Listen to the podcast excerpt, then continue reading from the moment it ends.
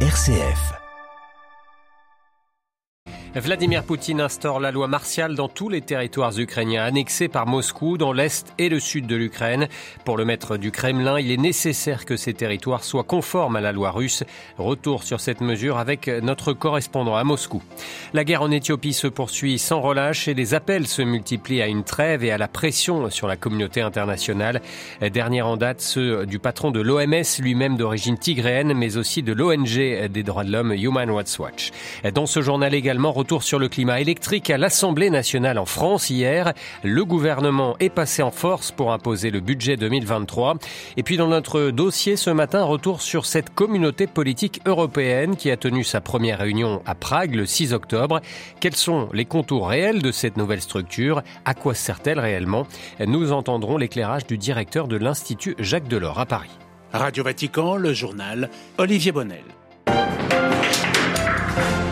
Bonjour. Répondre aux évolutions rapides sur le terrain, c'est en ces termes que Vladimir Poutine a justifié l'entrée en vigueur de la loi martiale dans les quatre régions du sud de l'Ukraine récemment annexées.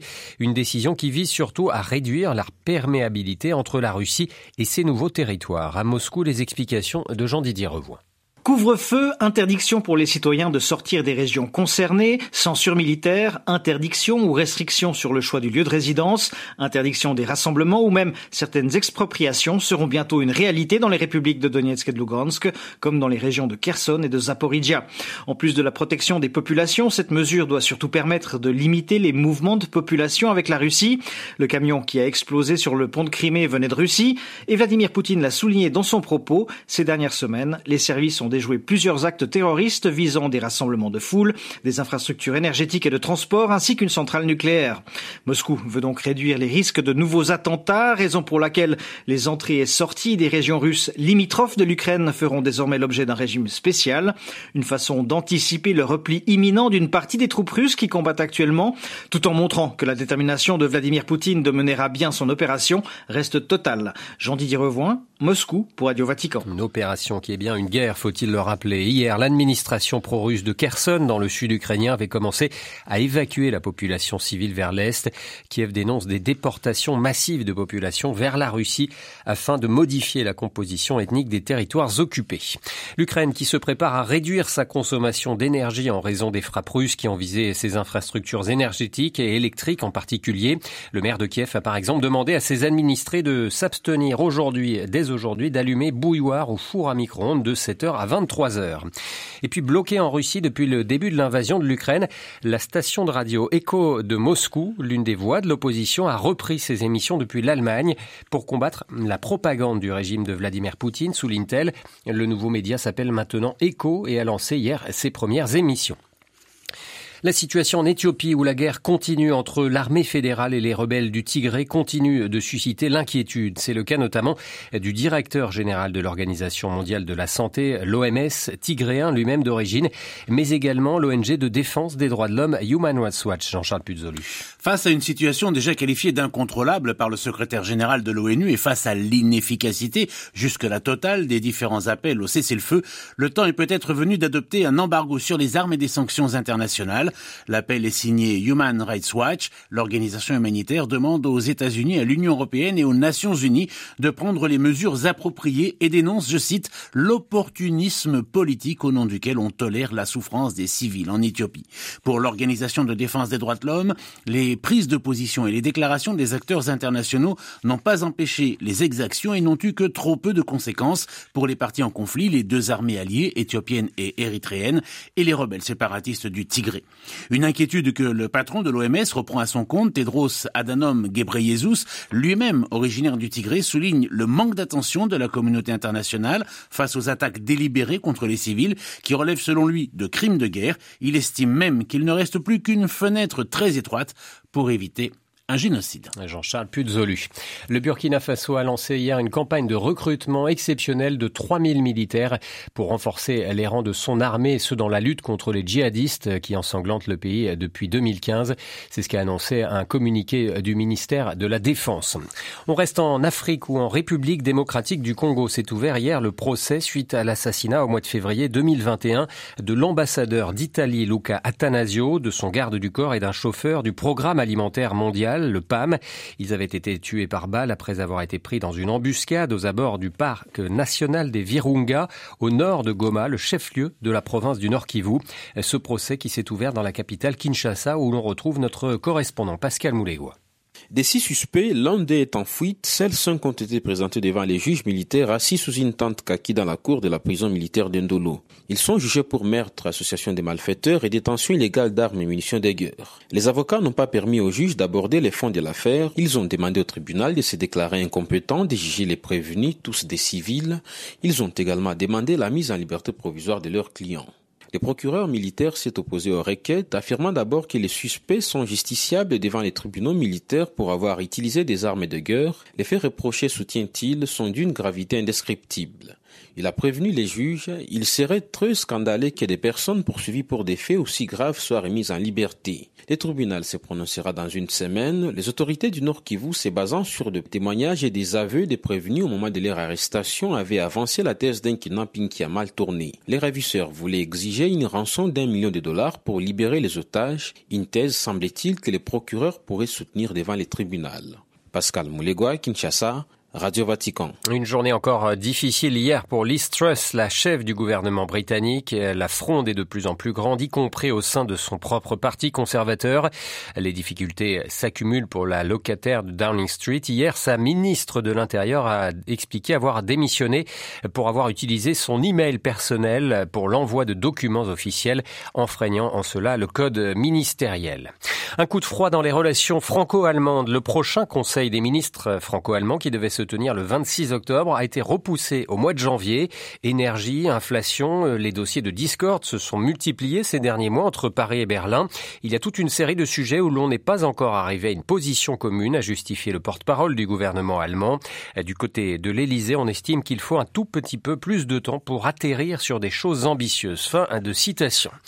La France où la crise politique s'ajoute au climat social tendu alors qu'un mouvement de grève et de manifestation continue face à l'inflation, le gouvernement du président Emmanuel Macron a imposé hier l'adoption du budget 2023 sans vote des députés en recourant au fameux article 49.3 de la Constitution. Les oppositions de gauche et de droite dénoncent ce qu'elles appellent la brutalité antidémocratique de l'exécutif et ont déposé plusieurs motions de censure contre le gouvernement. Les explications de Marie-Christine Bonzon. Après seulement six jours de débats parlementaires sur le budget soumis par le gouvernement et sur un petit nombre des plus de 3000 amendements déposés par les oppositions de gauche et de droite, la première ministre, Elisabeth Borne, a utilisé l'article 49, alinéa 3 de la Constitution, qui autorise l'exécutif à faire adopter un projet de loi sans aucun vote des députés. L'alliance des partis de gauche que dirige la France insoumise a immédiatement déposé une motion de censure contre le gouvernement. Jean-Luc Mélenchon, chef de la France insoumise, qualifie Emmanuel Macron de monarque présidentiel. Boris Vallaud, président du groupe socialiste et membre de l'alliance, parle d'une crise profonde. De son côté, Marine Le Pen, qui siège à l'Assemblée nationale avec les 88 autres députés du Rassemblement national, annonce elle aussi une motion de censure. Si l'une des motions de censure était appuyée par la majorité absolue de l'Assemblée, soit au moins 289 députés, le gouvernement devrait démissionner. Mais dans le contexte d'une Assemblée sortie morcelée des élections législatives et devant le refus des républicains de faire tomber le gouvernement, le succès d'une motion de censure paraît peu probable. Marie-Christine Bonzon pour Radio Vatican. La France, euh, a-t-on appris ce matin, qui vient de rapatrier 15 femmes et 40 enfants détenus jusqu'ici dans des camps de prisonniers djihadistes du nord-est de la Syrie. Les mineurs ont été remis au service chargé de l'aide à l'enfance et feront l'objet d'un suivi médico-social. Les adultes, les femmes ont été remises, elles, aux autorités judiciaires compétentes, précise un communiqué du ministère des Affaires étrangères. La question du rapatriement des femmes de djihadistes divise la classe politique française.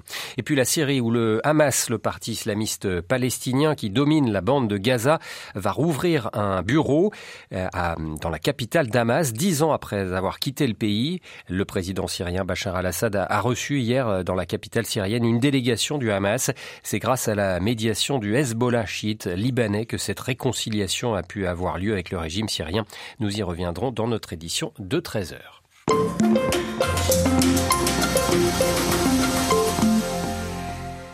Le 9 mai dernier, à l'occasion de la Journée de l'Europe, le président français Emmanuel Macron lançait l'idée d'une communauté politique européenne, une idée proposée en écho aux récentes demandes d'adhésion à l'Union européenne de trois pays, l'Ukraine, la Géorgie et la Moldavie. Cette communauté politique fait écho à ce qu'avait déjà proposé François Mitterrand en 1989, à savoir une confédération européenne.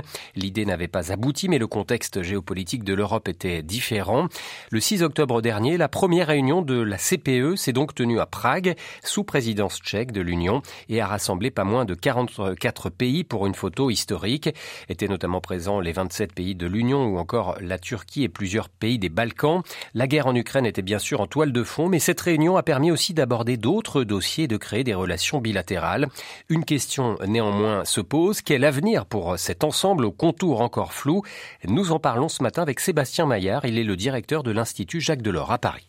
Un tour de force euh, bienvenu que de réunir 44 euh, chefs d'État et de gouvernement euh, allant de l'Islande à l'Azerbaïdjan. C'était pas gagné d'avance. Ça s'explique sans doute par les circonstances de la guerre qui sévit en Ukraine et qui a rendu cette photo de dirigeants européens de tout le continent presque historique. En ce sens-là, c'est un, succès qui peut aussi s'expliquer par le fait que ce concept de communauté politique européenne euh, est encore euh, naissant, un peu flou. Il était là complètement euh, désinstitutionnalisé. Ça veut dire que c'est un forum informel de dirigeants qui dialoguent. Pour reprendre l'expression du pape François, ça, je pense, développe la culture du dialogue au plus haut niveau de tout le continent et, sans doute un des succès marquants aussi de cette première rencontre ont été les, réunions bilatérales qui ont pu avoir lieu. Je pense notamment à la rencontre entre les dirigeants arméniens et azerbaïdjanais. Je pense aussi à des rencontre euh, parallèle entre dirigeants serbes et kosovars. voilà, il y a eu tout un, temps bilatéral et le fait que cette rencontre se fasse sans ordre du jour euh, précis euh, ni conclusion à arrêter et sans institution à défendre peut expliquer en fait son, son succès. François Mitterrand avait eu déjà cette idée en son temps de communauté politique européenne. Elle a été ressuscitée par Emmanuel Macron. Comment Emmanuel Macron peut réussir là où François Mitterrand